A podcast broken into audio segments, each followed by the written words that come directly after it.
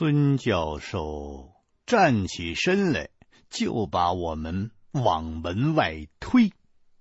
我心想，这个老头可真奇怪呀！刚进来的时候，他不是说的好好的，他怎么说翻脸就翻脸呢？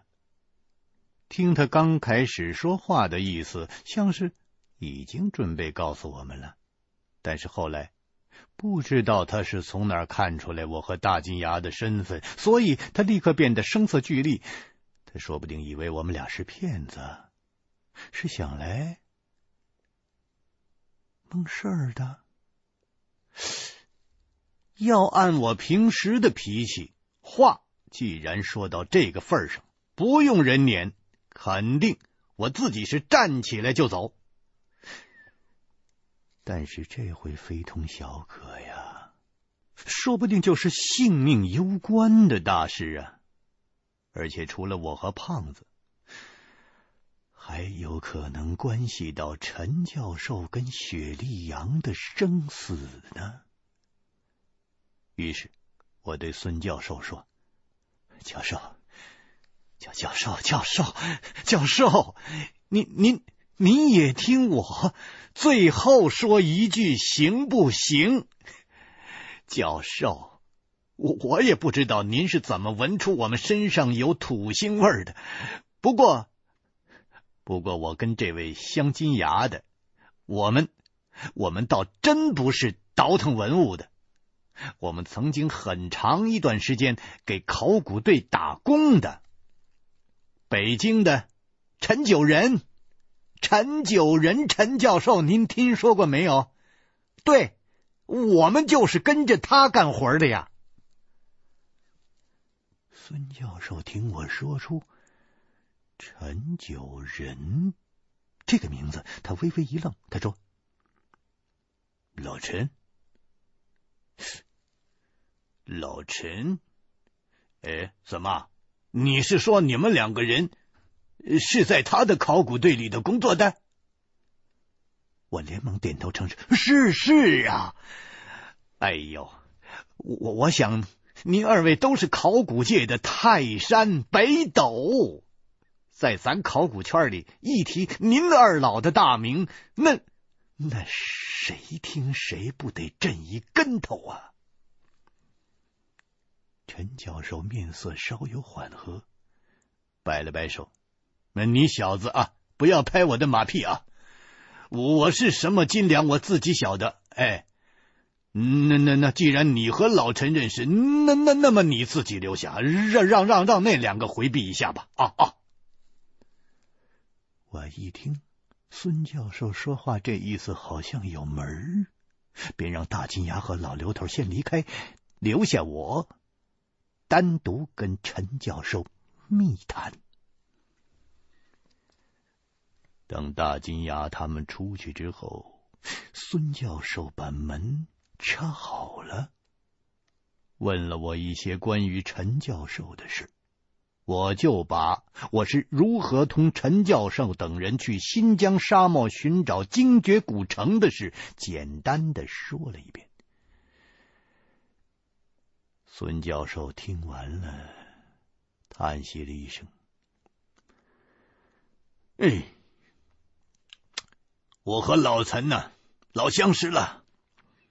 沙漠的那次事故啊，我也是有所耳闻呢。哎，他那把老骨头。”没埋在沙子里，那就不错。哎呀，我想去北京探望他呀，可听说他去美国治病了，也不知有生之年还能不能再见到他了。当年呐，老陈对我有恩呐。嗯，嗯，你既然是他的熟人，有些事呢，我也就不再瞒你了。我等的就是孙教授这句话，我连忙说。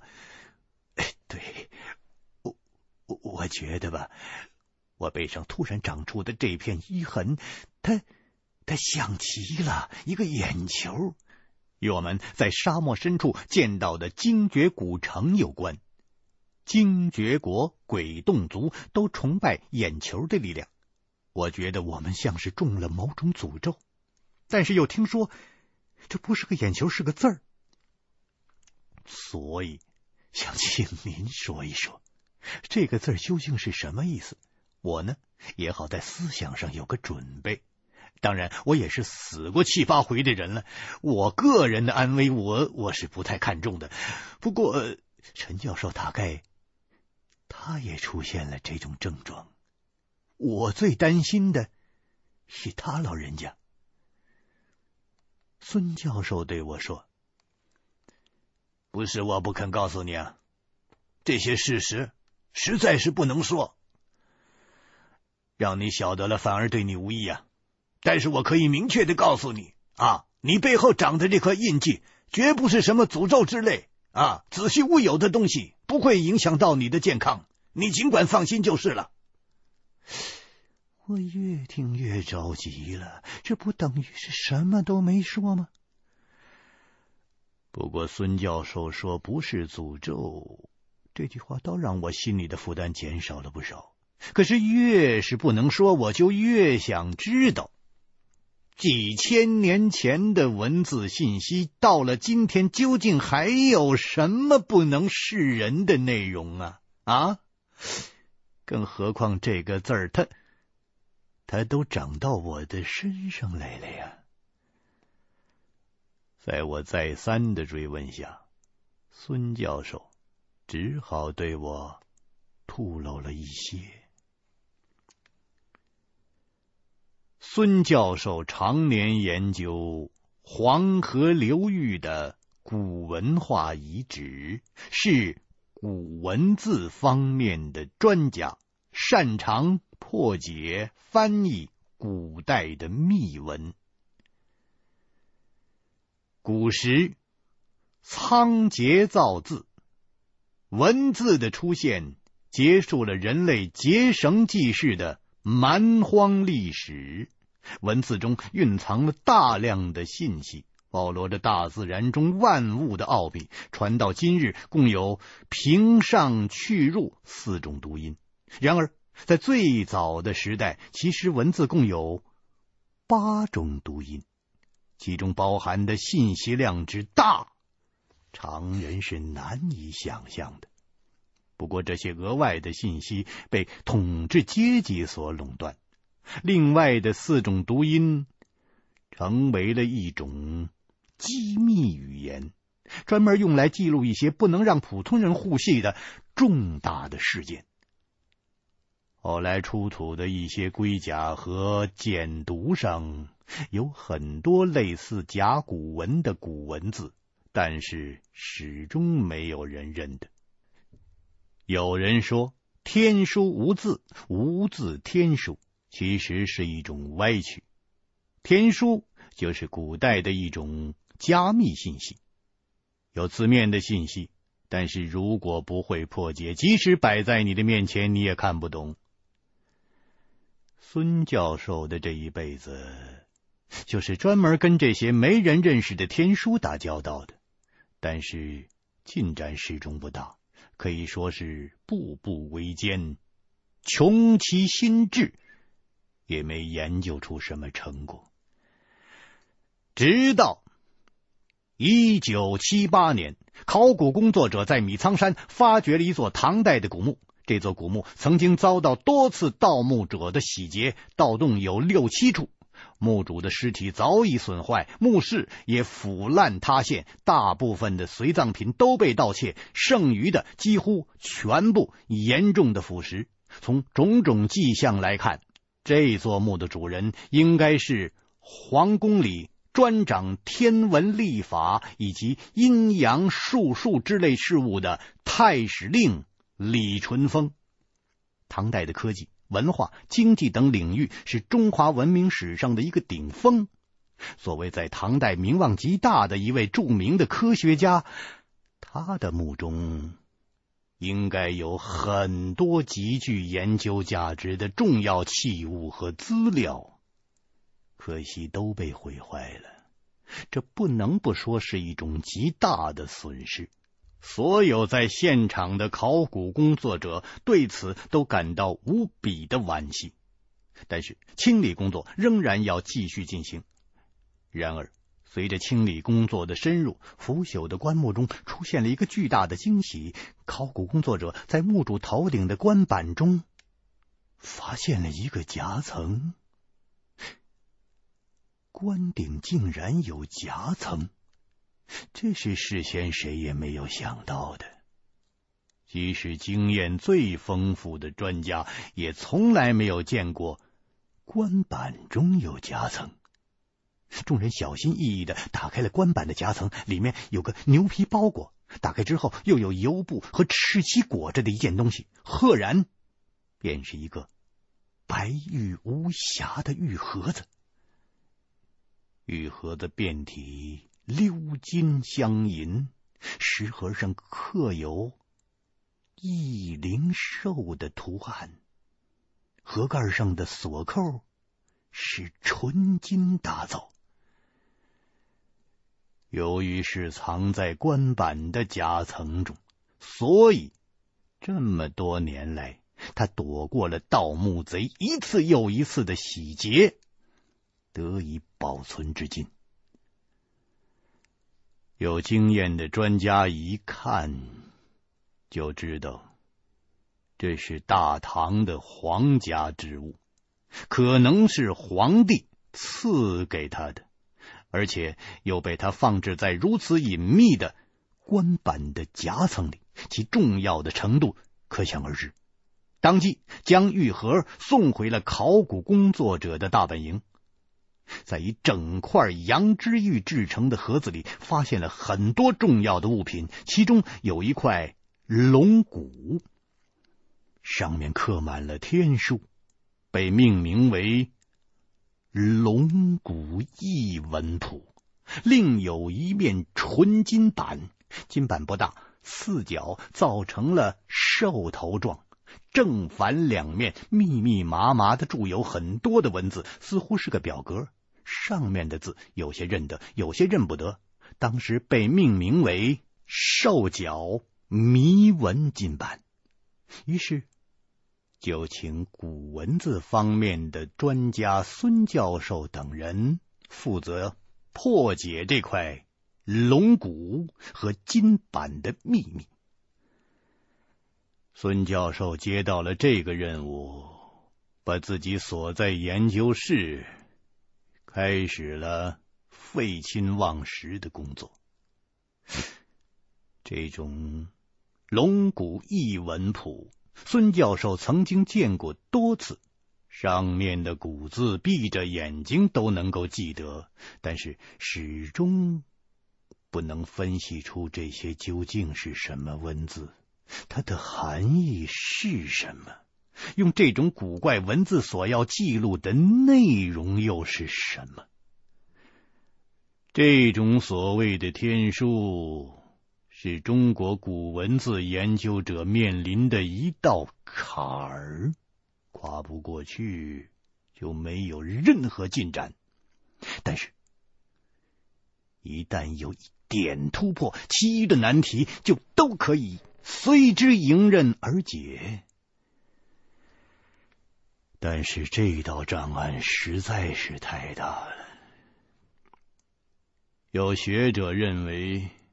天书是一个已经消失的文明遗留下来的文字，但是这种说法不攻自破，因为有些与天书一同出土的古文字，它很容易就能解读了。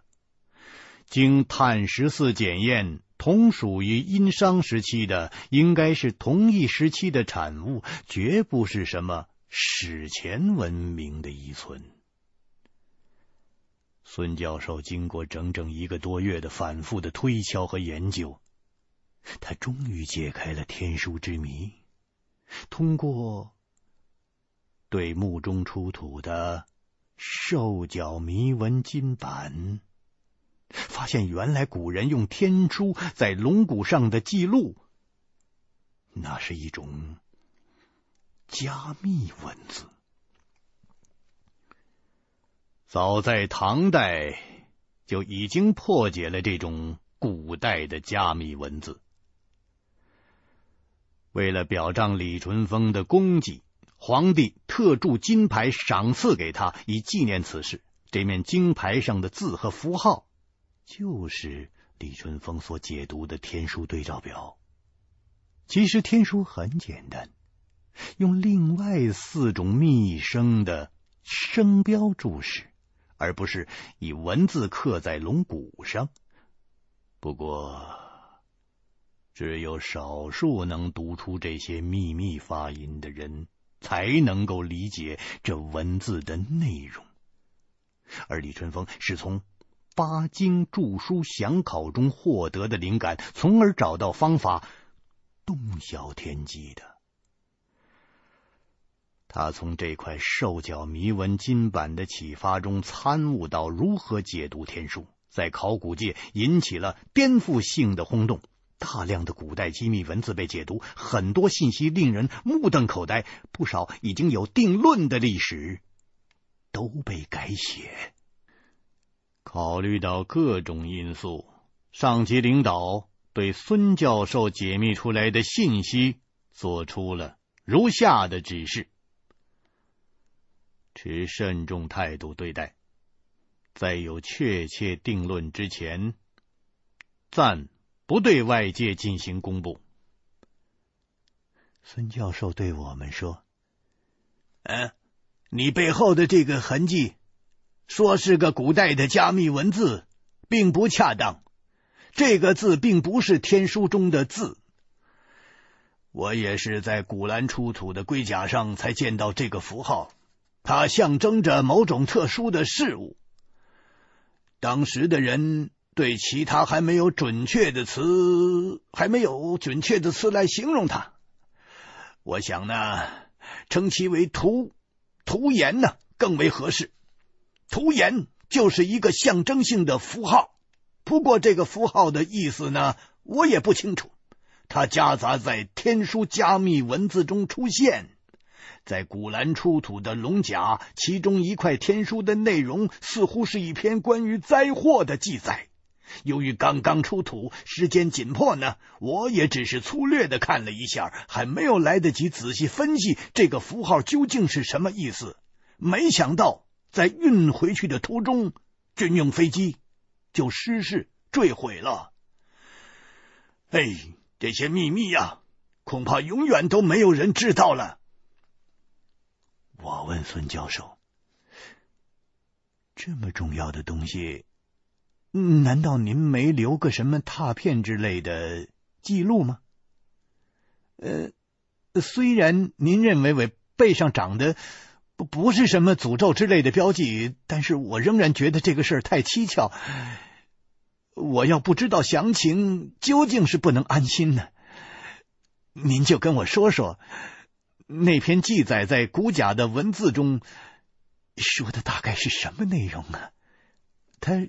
是不是和新疆的鬼洞有关系？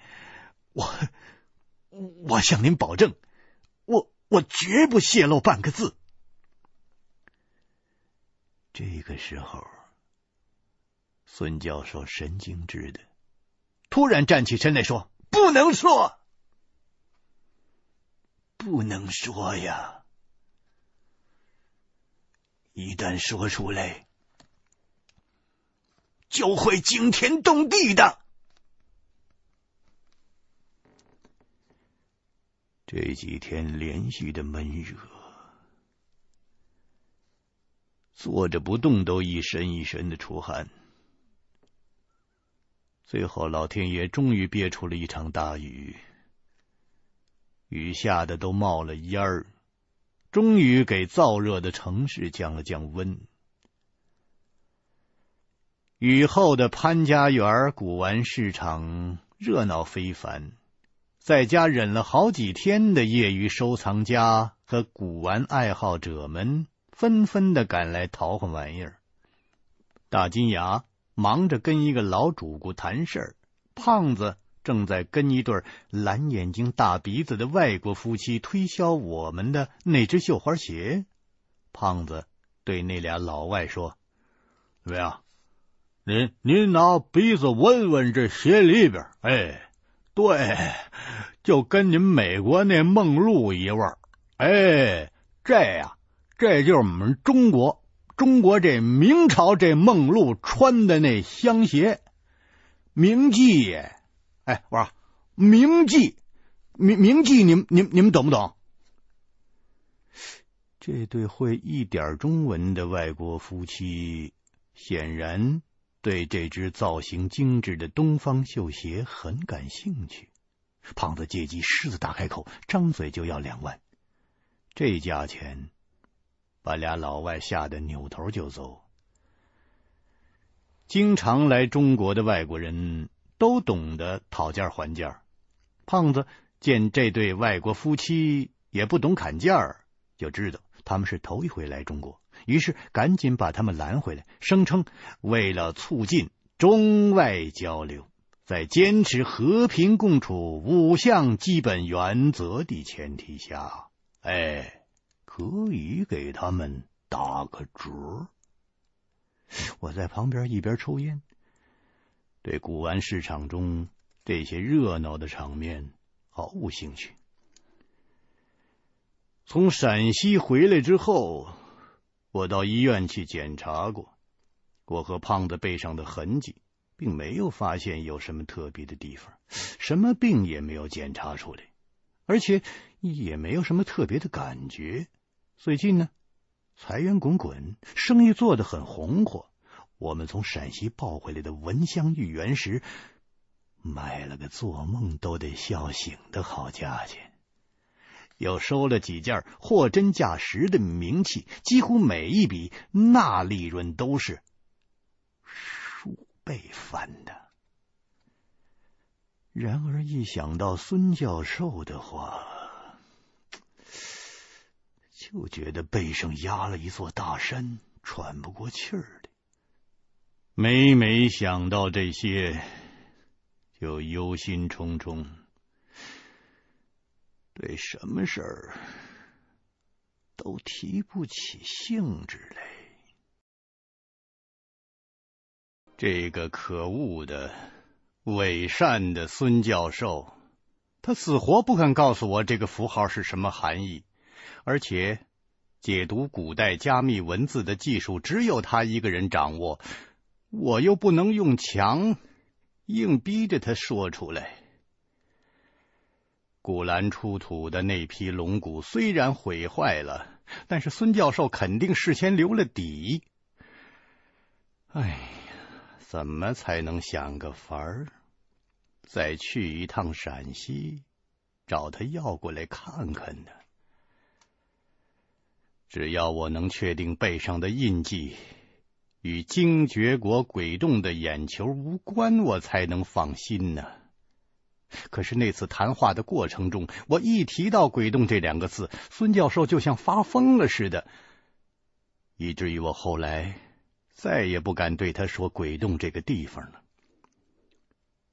这个孙教授越是隐瞒推搪，我越是觉得与精绝的鬼洞有关系。既然明着要孙教授不肯给我，那看来就得上点手段了。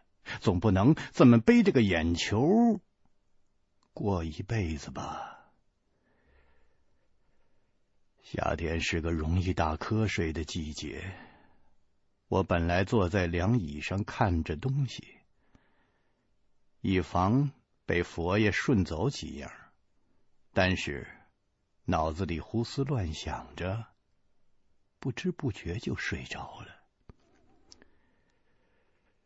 我做了一连串奇怪的梦，刚开始。我梦见娶了个哑巴姑娘做老婆，他比比划划的告诉我，要我带他去看电影。我们也不知道怎么的，就到了电影院，没买票就进去了。那场电影演的没头没尾，也看不出哪儿跟哪儿，除了爆炸就是山体塌方。演着演着。我和我的哑巴老婆发现电影院变成了一个山洞，山洞里朦朦胧胧的，好像有深不见底的深渊。我大惊失色，忙告诉我那哑巴老婆：“不好，这个地方是沙漠深处的无底鬼洞，咱们快跑吧！”我的哑巴老婆却无动于衷，她猛然的把我推进了鬼洞。我掉进了鬼洞的深处，那洞底有一只巨大的眼睛在凝视着我。这个时候，我的鼻子一凉。像是被人给捏住了，我从梦中醒过来了，见到了一个似乎是很熟悉的身影站在我的面前。这个人，他正用手指头捏着我的鼻子。我一睁眼，刚好跟他的眼光对上了。我本来梦见了一只可怕的巨大的眼睛，还没完全清醒过来。突然见到一个人在看自己，吓了一跳，差点没从凉椅上给翻下来。定睛一看，雪莉杨正站在前面，胖子和大金牙两个人在旁边笑得都快直不起腰了。胖子大笑着说：“ 老胡，白日做做梦呢吧你？哎呦，您这哈喇子都流下来了，一准儿一准儿是做梦娶媳妇呢。”大金牙对我说：“侯爷，醒了。哎呦，这不，这不是杨小姐从美国刚赶过来吗？她说是找你有急事儿。”雪莉杨递给了我一条手绢儿。这么几天才不见，又添毛病了。嗯，口水都快流成河了，快擦擦。我没接他的手绢儿。我用袖子在嘴边抹了抹，然后用力伸了个懒腰，揉了揉眼睛，这才迷迷瞪瞪的对雪莉杨说：“哎呦，你的眼睛……哦哦哦，对了对了，我这个时候睡意才完全消失。我突然想到背后眼球形状的红斑，连忙对雪莉杨说：‘哎呦，对了。’”我这几天呢，正想着怎么找你呢，有些紧要的事啊，我得跟你说。雪莉杨对我说：“我也是有些重要的事，这太吵了，咱们找个清静的地方谈吧。”我赶紧从凉椅上站起来，让胖子和大金牙继续照顾生意，同雪莉杨来到了古玩市场附近的。一处龙潭公园，龙潭公园当时还没有改建，规模不大，即便是节假日，游人也不多。雪莉杨指着湖边清静的一条石凳子说：“这儿很好，咱们在这儿坐下说。”我对雪莉杨说：“一般呢，搞对象压马路的才坐这儿呢。你要是不避嫌呢？”我倒没什么。哎呀，这小地方还真不错，约约会什么的还挺合适。雪莉杨是在美国生、美国长的，虽然长期生活在华人的社区，却不太理解我的话是什么意思。他说：“什么意思？你是说，恋爱中的情侣才被允许坐在湖边吗？”我 我这心想。哎，这这两国文化的背景差别太大了，这这这解释起来可就复杂了。我就说，人民的江山人民坐啊，这公园的长凳谁坐不是坐呀？咱俩呢也就甭管那套了。说着就坐下去了。我问雪莉杨说：“嗯，陈教授的病好了吗？”雪莉杨在我的身边坐下，叹了一口气说：“哎，教授还在美国进行治疗，他受的刺激太大了，治疗状况呢，目前还没有什么太大的进展。”我听陈教授的病情仍然没有好转，心里也是难过。又听雪莉杨闲聊了几句，就说到了正事上。当然不是让我还钱的事，和我所料的一样，是为了背上突然出现的眼球状的红斑。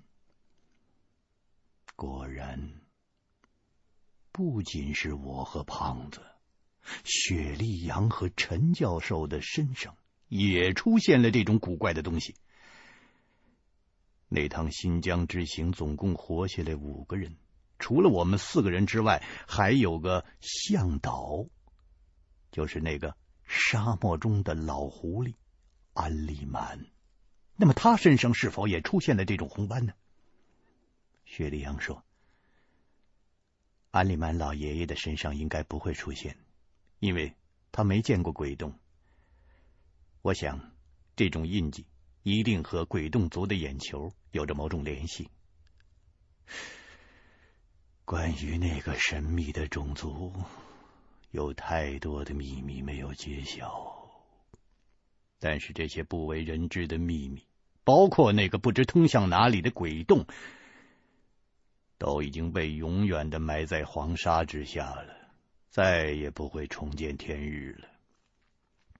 我就把在陕西古兰从孙教授那儿了解到的一些事，都对雪莉杨讲了。也许他可以从中做出某种判断，这个符号究竟是不是鬼洞带给我们的诅咒。雪莉杨听了之后说：“孙教授，他的名字是不是叫孙耀祖？嗯，那就对了。他的名字在西方考古界很有威望的，是世界上屈指可数的几个古文字破解的专家，擅长解读古代符号、古代暗号以及古代加密图形的信息。”我读过他的书，知道他是陈教授的朋友，但是没机会接触过他本人。一九八一年，埃及加罗泰普法老王的墓中曾经出土过一批文物，其中有一只雕刻了很多象形符号的权杖。那么很多专家呢都无法判断符号的意义。有一位认识孙耀祖的法国专家写信给他求助，得到了孙教授的宝贵建议。最后判断出这只权杖就是古埃及传说中刻满了阴间文字的黄泉之杖。这一发现当时震惊了整个世界，从此呢，孙教授便名扬四海。如果他说这种符号不是眼睛，而是某种象征性的图言，我想那一定是极有道理的。我我暗暗的咂舌。想不到孙教授这古怪的脾气，这农民式的打扮，却是这么个有身份的人呢。海水果然不可斗量啊！于是我就问雪莉杨：“我觉得这个符号也好，是文字也罢，我想最重要的，它是吉还是凶啊？”与精绝国那个该死的遗迹有没有关系呀？雪莉杨说：“这件事情我已经在美国找到一些眉目了。哎，你还记得在扎格拉玛山中的先知末世录吗？上面提到咱们四个幸存者中有一个是先知族人的后裔，那个人确实是我。我外公在我十七岁的时候便去世了。”他走得很突然，什么话都没有留下。我这趟回美国，翻阅了他留下来的一些遗物，其中有笔记本。找到了很多惊人的线索，完全证明了《先知启示录》的真实性。看来事情向着我最担心的方向发展了。真是啊，怕什么就来什么。那个像噩梦一样的鬼洞。避之唯恐不及，他却偏偏像狗皮膏一样粘在身上。我们是否被精绝古国诅咒了？那座古城，连同整个扎格拉玛，不是都已经被黄沙永久的掩埋了吗？雪莉杨接着说：“不是诅咒，但是比诅咒还要麻烦。”扎格拉玛，好吧，我把我所知道的事情从头讲给你听。塔克拉玛干沙漠深处的扎格拉玛山，黑色的山体下埋藏着无数的秘密。也许真的和山脉的名字一样，扎格拉玛在古维语中是神秘的意思，也有人解释作神山。总之，生活在扎格拉玛周围的凡人很难洞察到其中的奥秘。在远古的时代，那里曾经诞生过被尊称为圣者的无名部落。姑且称之为扎格拉玛部落。部落中的族人从遥远的欧洲大陆迁徙而来，在扎格拉玛山与世无争的生活了不知道多少年，直到人们无意中在山腹里发现了深不见底的鬼洞。族中的巫师告诉众人，在古老的地方有一只金色的。玉石巨眼可以看清鬼洞的真相，于是他们就模仿着造了一只同样的玉石眼球，用来祭拜鬼洞。从那一刻起，厄运便降临到了这个部族。从此以后，扎格拉玛部族便被神抛弃了，灾祸不断。族中作为领袖的圣者认为。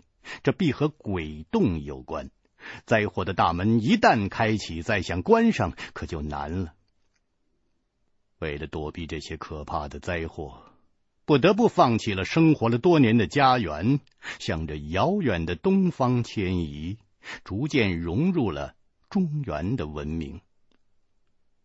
那所谓的灾祸是什么呢？以现在的观点来看。似乎可以说是一种辐射。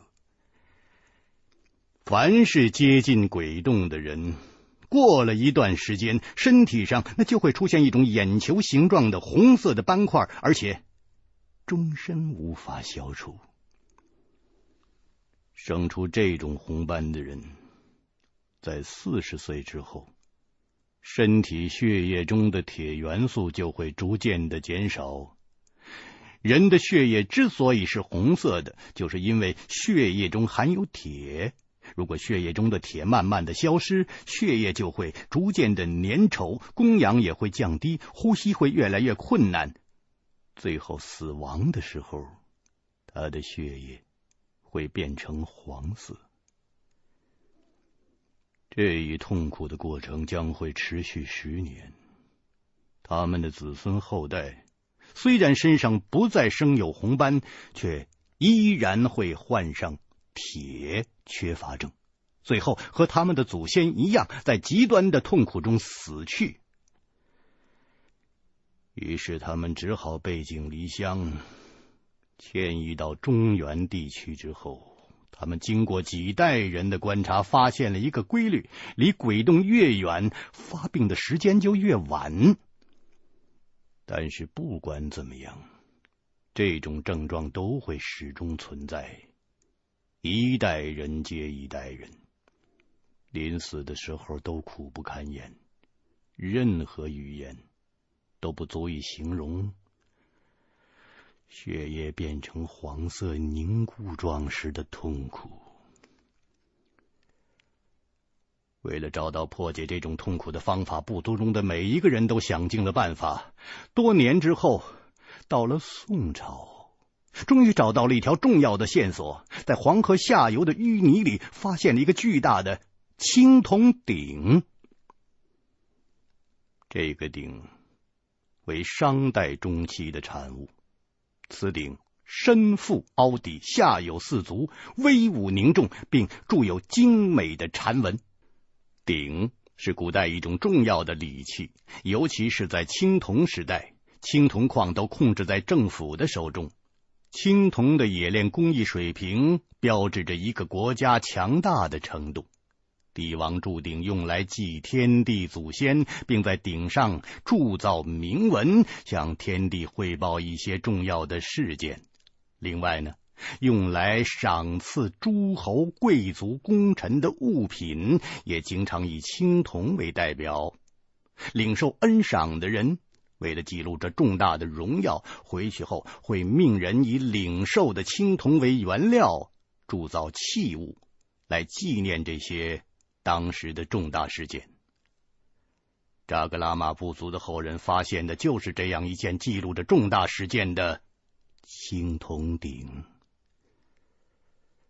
当年商代君主武丁曾经得到了一只染满了黄金的玉石眼球。据说这只玉石眼球是在一座崩塌的山峰中找到的，同时还发现了一件赤袍。商王武丁认为这只古玉眼是黄帝仙化之后留下的，无比的珍贵，将其命名为木尘珠。于是命人铸鼎纪念，青铜鼎上的铭文记录仅限于此，再也没有任何多余的信息。木尘珠、碧尘珠、赤丹是自古多次出现在史书中的中国三大神珠，其中木尘珠是以类似玉的神秘的材料制成的，相传。为黄帝祭天所得，传说后来被用来为汉武帝陪葬。后来茂陵被农民军破坏，至今下落不明。碧尘珠有可能是全世界最早发现的放射性的物质了。该珠在中国陕西被发现，发现的时候由于发生了恶性轰响的事件，就此失踪了。而赤珠则最具传奇性。传说，该丹出自三神山，有脱胎换骨之神效，始终为宫廷秘藏。它失落于北宋末年。扎格拉玛部落的后人有不少擅长占卜。他们通过占卜认为，这只染满了黄金的古玉眼球，那就是天神之眼。只有用这只古玉眼球来祭祀鬼洞，才能抵消以前族中巫师制造那枚玉眼窥探鬼洞秘密所引来的灾祸。而这枚曾经被武丁拥有过的古玉，在战乱中几经易手。现在极有可能已经被埋在某个王室贵族的古墓的地宫里，成了陪葬品。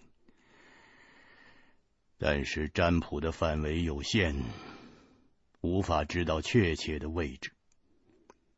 此时的扎格拉玛部落已经由迁徙至内地时的五千人锐减为千余人了。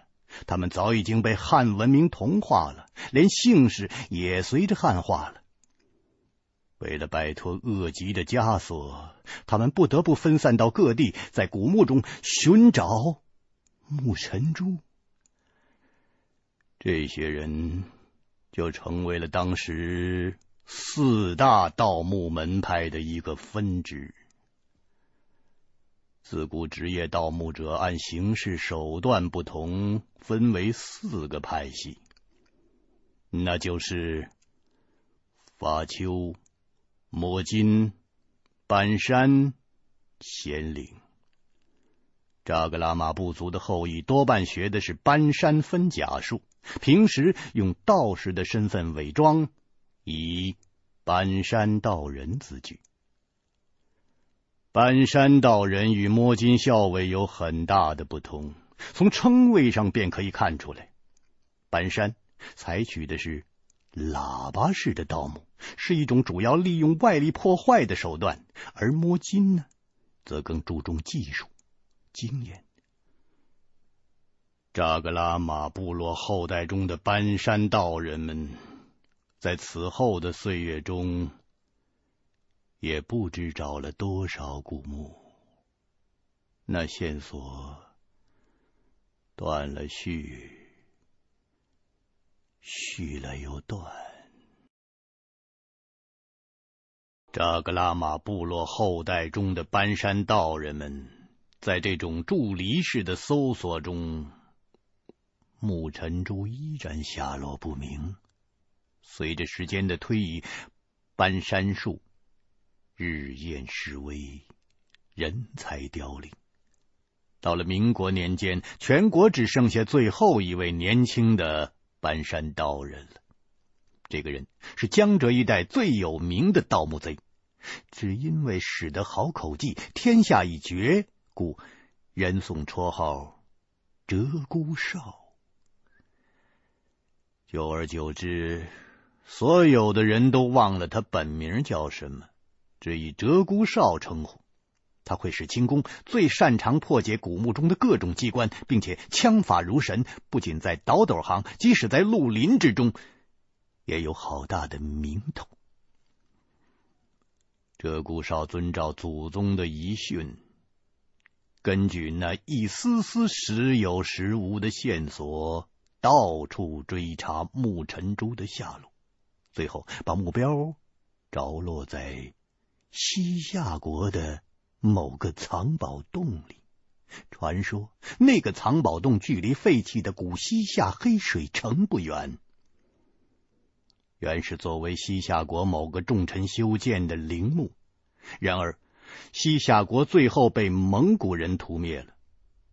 当时那位王公大臣还没有来得及入殓，就将宫廷内的重要的珍宝都藏在了里面，有可能木尘珠就在其中。但是地面上没有任何风土等等特征，极为难寻。鹧鸪哨这种搬山道人，不懂得风水星象。从技术上来讲，是不可能找到藏宝洞的。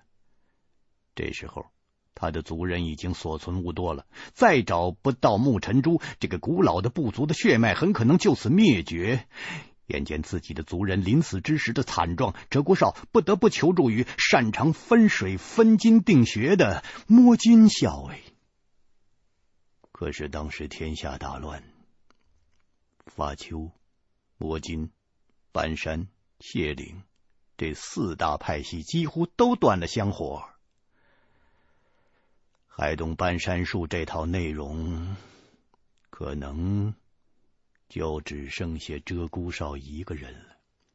而发丘贤岭更是早在多少朝之前就不存在了。而当时做摸金校尉的人也不多了，屈指算来，全国都不超过十位。那个年代。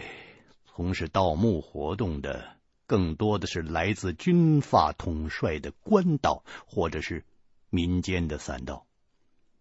鹧鸪哨千方百计找到了一位已经出家当了和尚的摸金校尉，求他传授分金学的秘术。这个和尚法号上了，下陈。了陈长老曾经也是个摸金校尉，他倒过很多大斗，晚年看破红尘，出家为僧。了尘法师劝告鹧鸪哨说：“世事无佛了，人皆自烦恼，我佛最自在，一笑而已。”施主怎么就看不开呢？老僧当年做过摸金校尉，虽然所得之物大都用之于民，然而老来静坐思量，心中实难安稳呢。让那些珍贵的名器重见天日。这世上又会因此多生出多少明争暗斗的腥风血雨呀？名气这种东西，不管是自己受用，还是变卖行善，都不是好事啊。总之，这倒斗的行当。造孽太深，鹧鸪哨无奈把实情托出了。了尘法师听了缘由，便动了善念。他准备将摸金的行规和手段都传授给鹧鸪哨，但是按照规矩，鹧鸪哨先要立一个投命状，才能受他。摸金符。原来倒斗的活动都是在黑暗中进行的，不管动机怎么样，都不能曝光，所以行规那是半点马虎不得的。了尘法师告诉鹧鸪哨：“我在此出家之时，曾经看到这附近有一座古墓。”还没有被人倒过斗，地点在寺外山下西北十里，一片荒山野岭之中。那里有块半截的无字石碑，其下有座南宋时期的古墓，外部的特征只剩那半截残碑。石碑下是个墓道，那座墓地地处偏僻，始终没有被盗过。但是穴位选的不好，形如断剑。你按我所说，今夜到那墓中，取墓主一套大炼之符来。作为你的投命状，能否顺利取回，就要看祖师爷赏不赏你这门手艺了。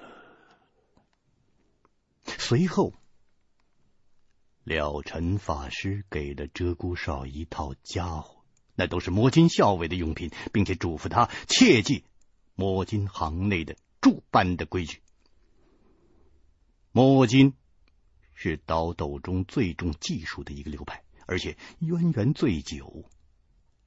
很多行内通用的纯点套口，那多半都是从摸金校尉的嘴里流传开来的。举个例子吧，现今的盗墓者都说自己是倒斗的手艺人，但是为什么管盗墓叫做倒斗？恐怕很多人就说不上来。这个词儿最早就是来源于摸金校尉对盗墓的一种生动的描绘。中国的大墓，除了修在山腹中的，多半上面都有封土堆。以秦陵为例吧，封土堆的形状就恰似一个两米用的斗，反过来扣在地上。名器呢，都在斗中。取出名器最简单的办法，就是把斗翻过来拿开，所以叫倒斗。诸如此类的典故，以及种种禁忌讲究，鷓鴣哨以前闻所未闻。半山道人可没有这么多名堂。听了了尘长老的讲解，大有茅塞顿开之感。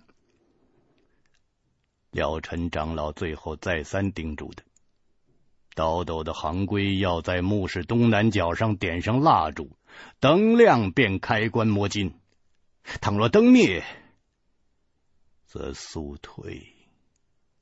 另外，不可取多余的东西，不可破坏棺椁。一间墓室只可进一个来回。离开的时候要尽量的把盗洞回填。鹧鸪哨当天夜里独自一个人来到了那块南宋古墓的残碑前。这个时候，天色正晚，天空阴云浮动，月亮在团团的乌云中时隐时现。夜风吹动了树林中的枯枝败叶，那声音像是鬼哭狼嚎。鹧鸪哨这回不再使用自己的搬山分甲术，而是依照了了尘法师的指点，以摸金校尉的手法打出了一条直达墓室的盗洞。当下准备了墨斗、捆尸索、探阴爪、蜡烛、软尸香、黑驴蹄子和糯米等等物件。然后又吃了一粒避湿气的红莲妙心丸，将一把德国二十响镜面匣子的枪的机头拨开，插在腰间，又用湿布蒙住了口鼻。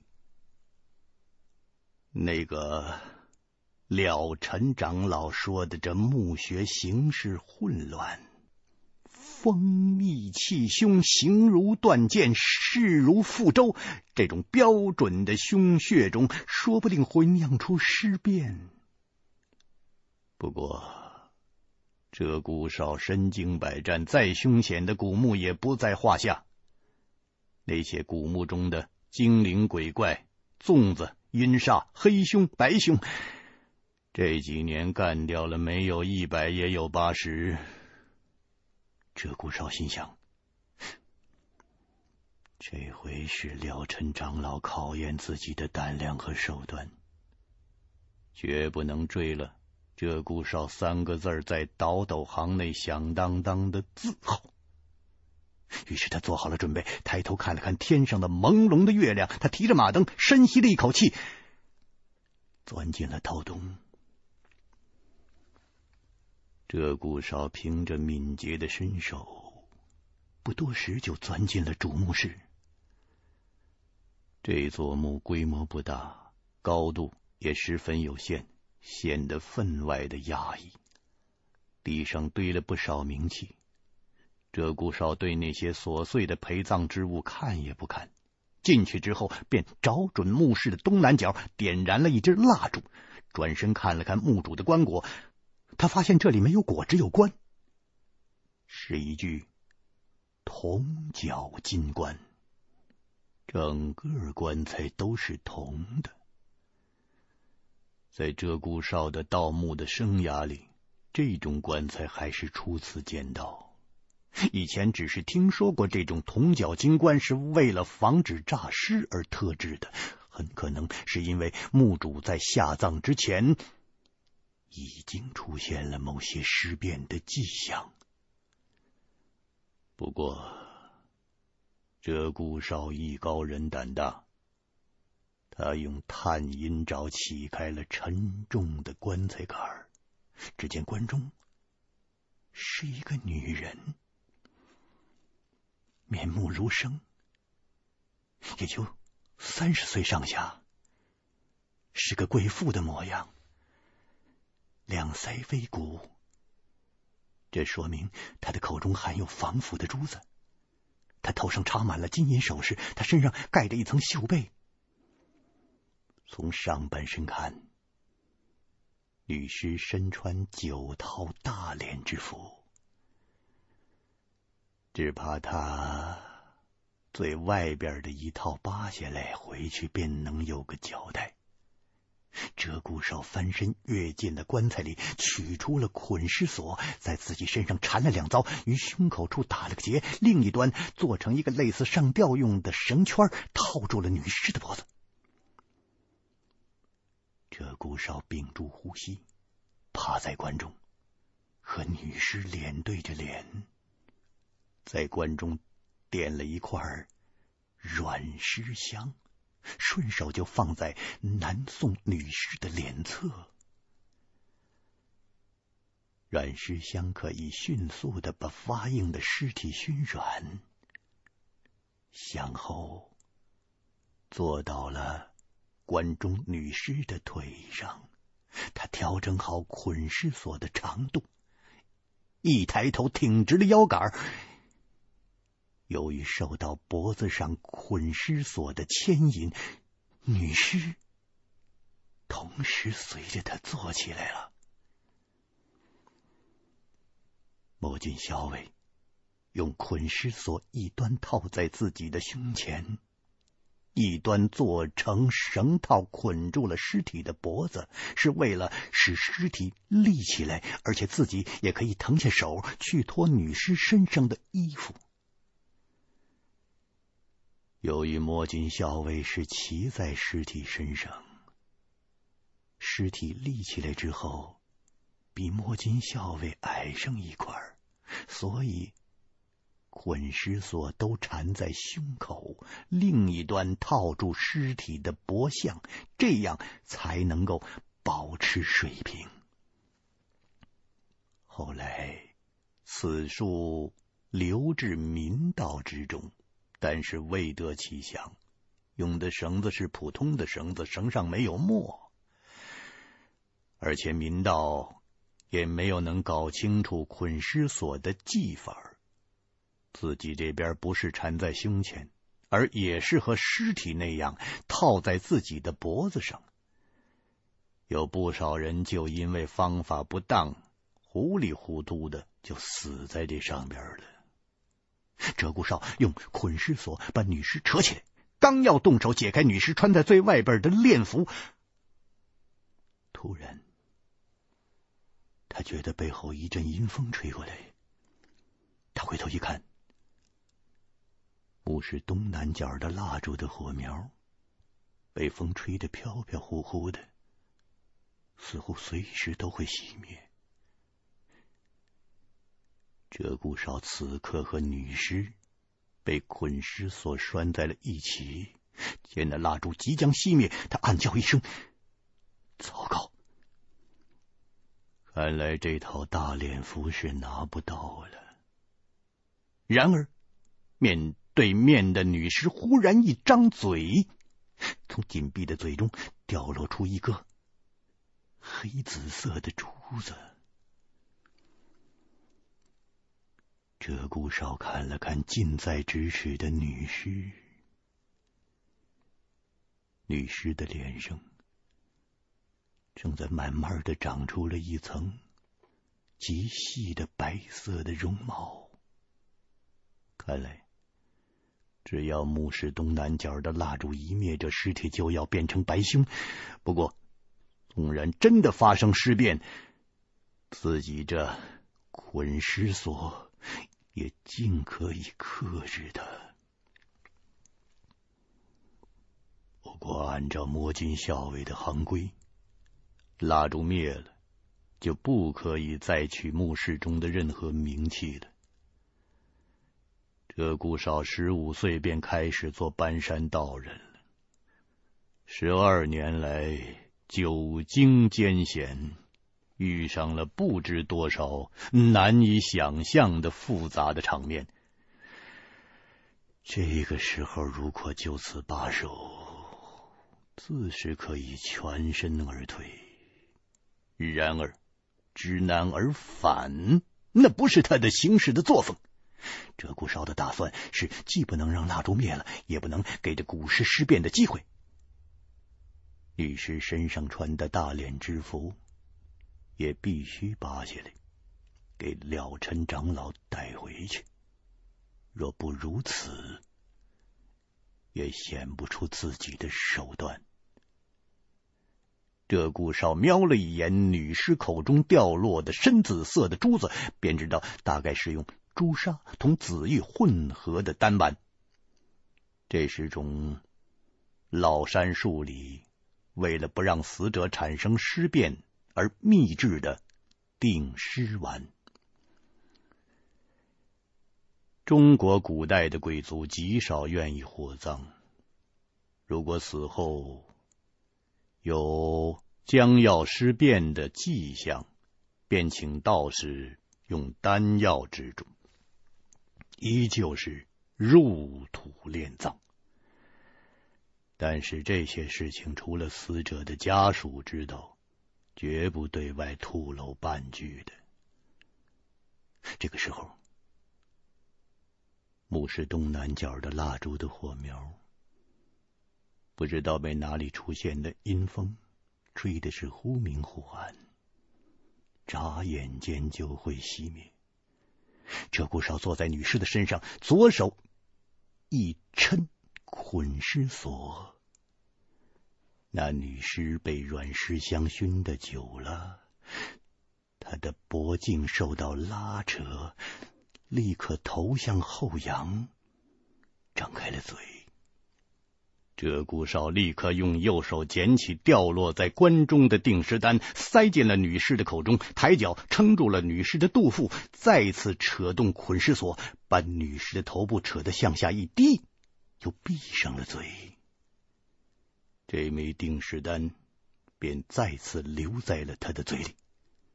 随后，鹧鸪哨腾出了右手，抽出了腰间的匣子枪，回手就是一枪，啪！将墓室当中的一面瓦当打落在地。这间墓室是棺木结构，为了保护木船子。在修建的时候，在木船处都赋予圆柱形的瓦当。瓦当被子弹击中，有一大块掉落在地上，刚好落在蜡烛的附近，被上面的风一带，蜡烛只忽的一闪，竟然没有熄灭。这一枪角度拿捏的恰到好处。半截空心圆柱形状的瓦当，如同防风的套筒，恰好遮住了蜡烛的东南两侧。东侧是墓道的入口，这样一来，就把外面吹进来的气流尽数的挡住。只要不把瓦当吹倒，这个蜡烛就不会熄灭了。鹧鸪哨由于要扯着捆尸索，左手不敢稍离，又怕蜡烛随时会熄掉，这才兵行险招，凭借着超凡脱俗的身手，开枪打落了瓦当来遮风。只要蜡烛不灭，就不算破了摸金校尉的规矩。即使真的发生了尸变，也要倾尽全力。把这具南宋女尸身上的炼符取到手。